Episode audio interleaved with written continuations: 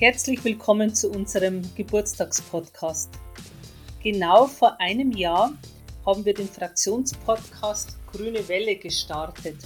Mein Name ist Maria Simon und ich bin Fraktionsvorsitzende der Grünen im Regensburger Stadtrat und zusammen mit Stefan Christoph moderiere ich den Podcast. Hallo Stefan.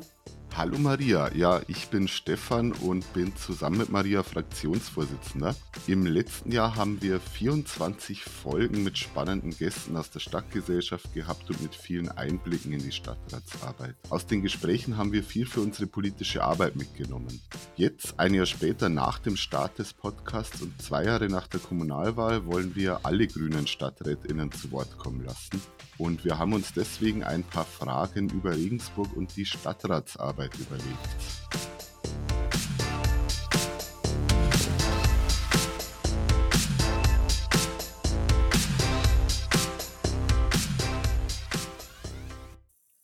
Wir fangen an mit Jasmin und Monir. Für euch ist es die erste Wahlperiode. Was hat dich am meisten überrascht in den letzten zwei Jahren, Jasmin? Ich glaube, am meisten überrascht mich immer noch, wie wenig kreativ und visionär die Kommunalpolitik ist. Und am kuriosesten finde ich tatsächlich, dass drei junge grüne Stadträtinnen regelmäßig verwechselt werden und man Hopfe, Eberlein und Hopp wahllos und wild äh, durcheinander würfelt, wenn man versucht, uns anzusprechen. Und was ist dein Eindruck, Monir? Ich war sehr überrascht, welche Schritte es braucht, um eine Entscheidung zu treffen. Und nachdem eine Entscheidung getroffen wurde, dauert es in vielen Fällen mehrere Jahre, bis die Umsetzungsphase erreicht ist. Und eine weitere Überraschung war, dass einige Stadträte nur an Sitzungen teilnehmen, ohne die Beschlussvorlage inhaltlich zu kommentieren oder zu kritisieren. Ich habe den Eindruck, ich nehme alltägliche Beobachtungen verantwortungsvoller als jemals zuvor wahr. Jeden Tag lerne ich was Neues. Genau das macht Spaß. Das macht mir auch Spaß, als Mitglied des Stadtrats über die Entwicklung der Stadt wie Investitionen in öffentliche Projekte zu entscheiden und mit euch einiges zu bewirken. Politik braucht Menschen und es ist besonders wichtig, auf der kommunalen Ebene alle Menschen mitzunehmen. Ja, vielen Dank euch. Theresa, du koordinierst mit unser aktuelles Schwerpunktthema Gutes Klima in Regensburg. Was bedeutet für dich denn gutes Klima in Regensburg? Ein gutes Klima für Regensburg bedeutet für mich drei Punkte. Einmal natürlich der ökologische und umweltpolitische Aspekt. Wir brauchen eine Klimaneutralitätsstrategie, damit wir endlich beim 1,5 Grad Pfad vorankommen und den ehrlich beschreiten. Zum Zweiten zählt für mich auch der Sozialbereich mit dazu. Denn nur wenn wir Chancengleichheit und Inklusion endlich voranbringen, ist das gute Klima, das wir ökologisch umsetzen, auch im sozialen Bereich spürbar und für alle erreichbar. Und als drittes, der Ukraine-Krieg hat es, finde ich, nochmal sehr deutlich gemacht, wir brauchen eine resiliente Demokratie. Wir müssen unsere Demokratie stärken, damit wir diese Krisen die momentan vor uns liegen, sei es Corona, sei es Klima oder sei es jetzt eben ganz aktuell auch der Ukraine-Krieg, ähm, die vor uns liegen, denen müssen wir begegnen und dafür brauchen wir ein gutes Klima für Regensburg. Vielen Dank, Theresa. Anna ist ebenfalls seit 2020 neu im Stadtrat. Jürgen schon fast seit 20 Jahren. Wie würdet ihr den folgenden Satz vervollständigen? Am besten gefällt mir an der Stadtratsarbeit? Ja, am besten gefällt mir in der Stadtratsarbeit, wie vielfältig die Themen sind, mit denen wir uns beschäftigen. In der Lokalpolitik schlagen ja die unterschiedlichsten Themen auf, von der Abfallentsorgung bis zum Jugendzentrum. Und so wird es nie langweilig. Und wir sehen uns auch immer mit neuen Themen konfrontiert, arbeiten uns in neue Bereiche ein das finde ich wirklich spannend an der Stadtratsarbeit, dass sie so einen Allround-Charakter hat. Am besten gefällt mir an der Stadtratsarbeit, dass man wirklich sehr nah an den Problemen äh, der Menschen ist, dass man angesprochen wird, auch auf der Straße, sich um was zu kümmern und man kann dem dann auch nachgehen. Und äh, was weiß ich, ich werde zum Beispiel angesprochen von Bürgerinnen und Bürgern, dass äh, zu wenig äh, bezahlbare Wohnungen in Regensburg da sind. Und dann kann ich mich auch dafür einsetzen, dass wir zum Beispiel eine Sozialquote haben äh, bei den Wohnungen in den Bebauungsplangebieten. Und ich kann mich in München dafür einsetzen, dass tatsächlich auch äh, die Förderung äh, in dem Bereich passt. Oder ich sehe zum Beispiel das, was wir beschlossen haben im Stadtrat. Ich sage jetzt bloß einmal ein Beispiel, äh, ein neues äh, Bebauungsplangebiet, wo man dann eben nach Jahren Diskussion äh, einen, einen Beschluss fasst und dann sieht man in den Folgejahren, was da passiert, dass Wohnungen gebaut wird, dass ein, ein lebendiges, ein grünes Stadtquartier geschaffen wird und das ist was, was mir am meisten an der Stadtratsarbeit auch gefällt. Ja, danke Jürgen und Anna zwei doch unterschiedliche Perspektiven, würde ich sagen. Wir haben in den letzten zwei Jahren schon einige Themen gesetzt, haben aber auch für die nächsten Jahre noch viel vor. Wiebke und Michael, euch die Frage, welches Thema möchtet ihr im kommenden Jahr voranbringen? Es gibt natürlich einige Themen, die mir ganz wichtig sind. Zum Beispiel möchte ich endlich vorankommen mit dem Ziel, alle städtischen Richtlinien, Satzungen und so weiter durchgehend in gendergerechter Sprache zu haben. Das funktioniert bisher ja leider noch gar nicht so gut. Womit ich aber im kommenden Jahr besonders endlich in die Offensive gehen will, ist der von mir sogenannte Inklusionsvorbehalt. Eine Art Checkliste, mit deren Hilfe alle Maßnahmen der Stadt auf inklusive Teilhabemöglichkeit und auf Barrierefreiheit überprüft werden können.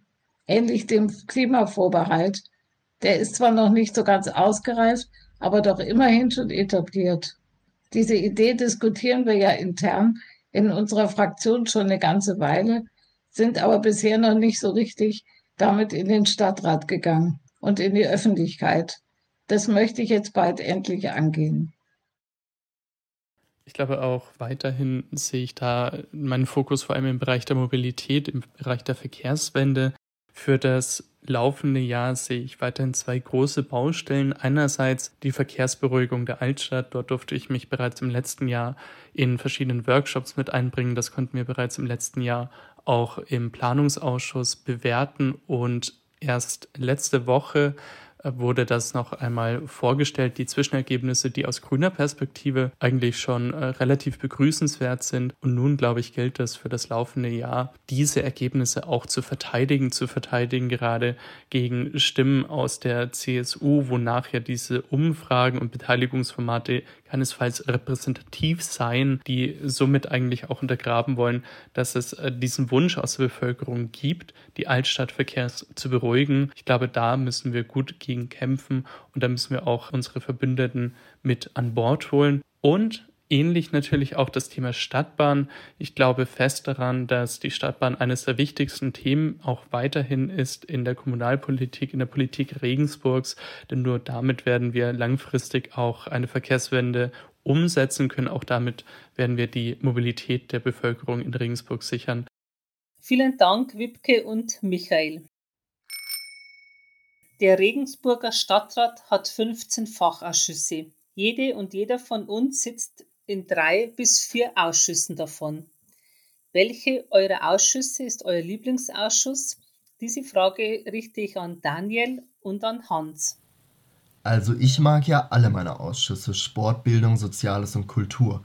Wenn ich mich aber entscheiden müsste, würde ich wohl Sport oder Kultur nehmen, weil ich hier zu einer besseren Nutzung von Leerstand in unserer Stadt beitragen kann und weil mir die Arbeit mit Vereinen und Gruppen, die den Sport in Regensburg tragen, wirklich Freude bereitet.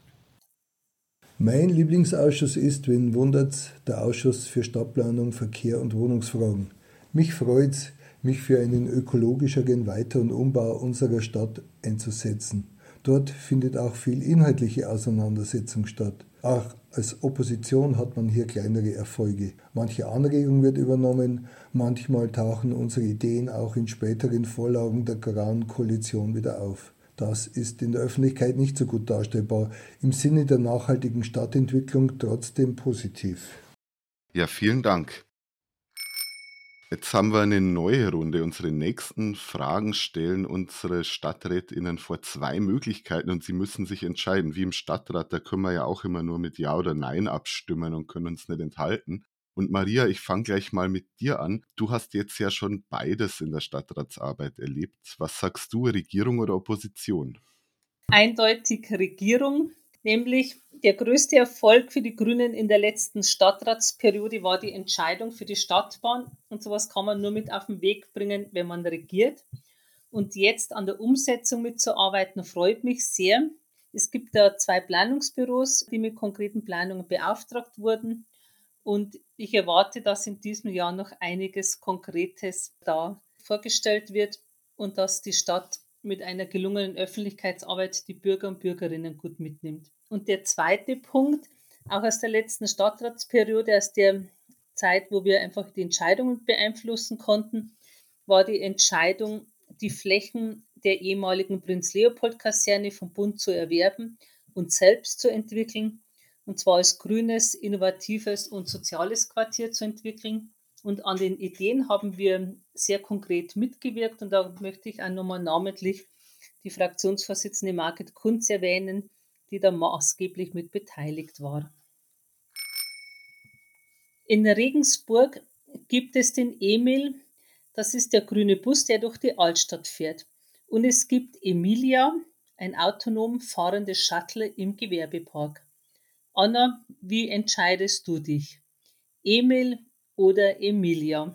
Ja, da würde ich sagen, ich entscheide mich für den Emil, unseren Altstadtbus.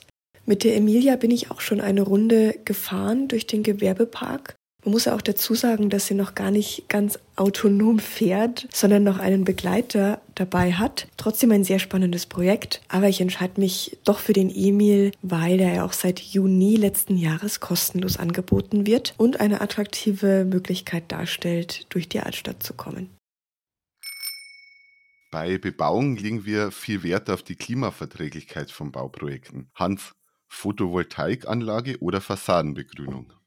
Auf jeden Fall Photovoltaik als Baustein zum Ausstieg aus den fossilen Energien. Fassadenbegrünung ist natürlich auch wichtig, damit unsere Stadt resilienter auf die Klimakrise reagieren kann. Und natürlich sowieso viele Bäume dazu. Regensburg liegt an der Donau und am Regen. Jasmin, ist dir das Regenufer oder das Donauufer lieber? Puh, das kann ich so pauschal gar nicht sagen, glaube ich. Deshalb sage ich Vormittags die Donau, nachmittags der Regen. Es gibt auf jeden Fall viele schöne Orte in Regensburg, wo man abends mit einer Apfelschorle oder mit auch einem Bier den Tag ausklingen lassen kann. Theresa, meine Frage an dich: Janinsel oder Bismarckplatz? Natürlich finde ich alle Plätze in Regensburg schön, aber ganz persönlich gefällt mir die Janinsel besser. Leerstand ist auch in Regensburg an manchen Orten ein Problem. Ein Thema, das dich beschäftigt, Stefan. Nun meine Frage an dich. Was meinst du? Schnelle Weitervermietung oder Zwischennutzung? Ja, also wir haben im letzten Jahr ja sehr viel zum Thema Zwischennutzung gemacht, aber prinzipiell auf jeden Fall schnelle Weitervermietung. Ich glaube, gerade bei Wohnungsleerstand, beim Thema Spekulation können wir es uns am Regensburger Wohnungsmarkt nicht leisten, Sachen lange leer stehen zu lassen. Ich glaube, auch bei Gewerbeimmobilien ist es das Beste, wenn eigentlich so schnell wie möglich irgendwas Neues kommt und die Geschäfte nicht lange leer stehen. Aber wenn das nicht klappt, und das ist ja in einigen Fällen, äh, leider in zu vielen Fällen in Regensburg auch der Fall, dann sollte eine Zwischennutzung möglich sein. Und ich denke, da ist auch die Stadt gefragt, ein Leerstandsmanagement auf die Beine zu stellen. Der öffentliche Nahverkehr in Regensburg muss ausgebaut werden, damit wir die Verkehrswende in Regensburg endlich schaffen können. Monir, was sagst du dazu? Elektrobusse oder Stadtbahn? Elektrobusse oder Stadtbahn kann ich nicht sagen. Diese beiden ergänzen sich bzw. das eine schließt das andere nicht aus. Wenn wir die Verkehrswende erreichen wollen, brauchen wir die Stadtbahn ganz dringend. Also, es geht nicht ohne Stadtbahn. Wir wollen mit der Stadtbahn und E-Busse aktiv die Verkehrswende in Regensburg gestalten. Die Stadtbahn wird das Rückgrat des öffentlichen Verkehrs in der Stadt und kann viele Menschen transportieren. Da die Stadtbahn nicht von Norden nach Westen fährt, können dann die Menschen mit E-Busse weiterfahren.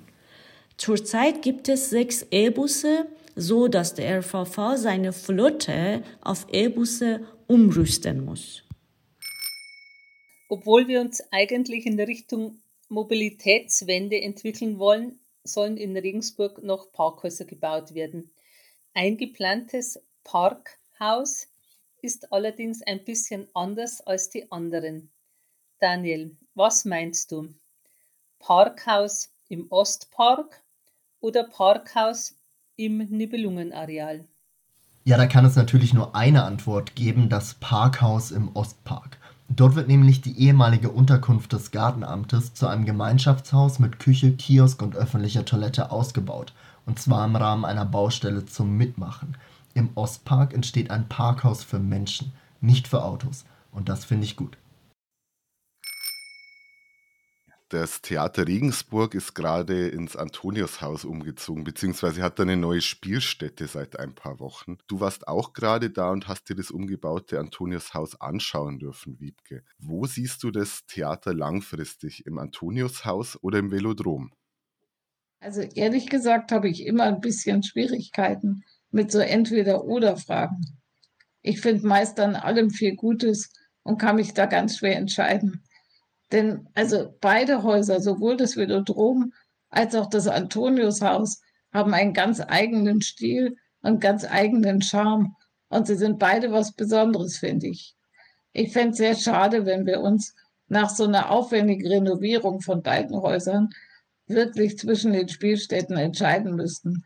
Also ich hoffe, dass das Theater in Zukunft beide nutzen kann und immer je nachdem, welche Stücke wohin am besten passen.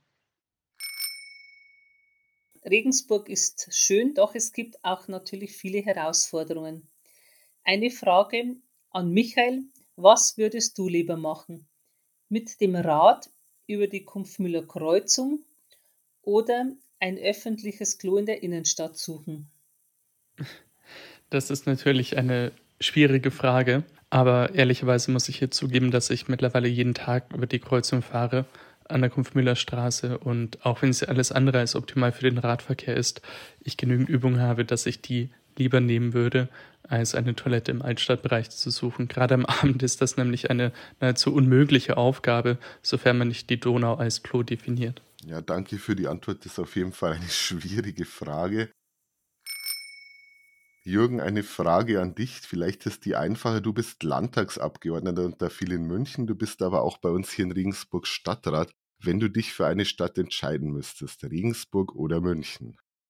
München als Sitz des Landtags, das ist äh, der Ort, wo ich arbeite und das Maximilianeum ist sicher eine, ein schöner Arbeitsort, das muss ich zugeben, aber in der Abwägung ist immer äh, Regensburg für mich die Stadt, die ich bevorzugen würde. Hier bin ich geboren, hier lebe ich, hier fühle ich mich zu Hause und München kann mit der Regensburg äh, gar nicht wetthalten. Also das ist einfach eine ganz besondere Stadt, Regensburg, schon von der Geschichte her, von der ganzen Lebensqualität. Also für mich ist immer Regensburg die Stadt, auch wenn ich in, in, in Deutschland oder in Europa unterwegs bin, wo ich mir denke, äh, es gibt eigentlich keinen Ort, der mir so gut gefällt wie meine Heimatstadt Regensburg.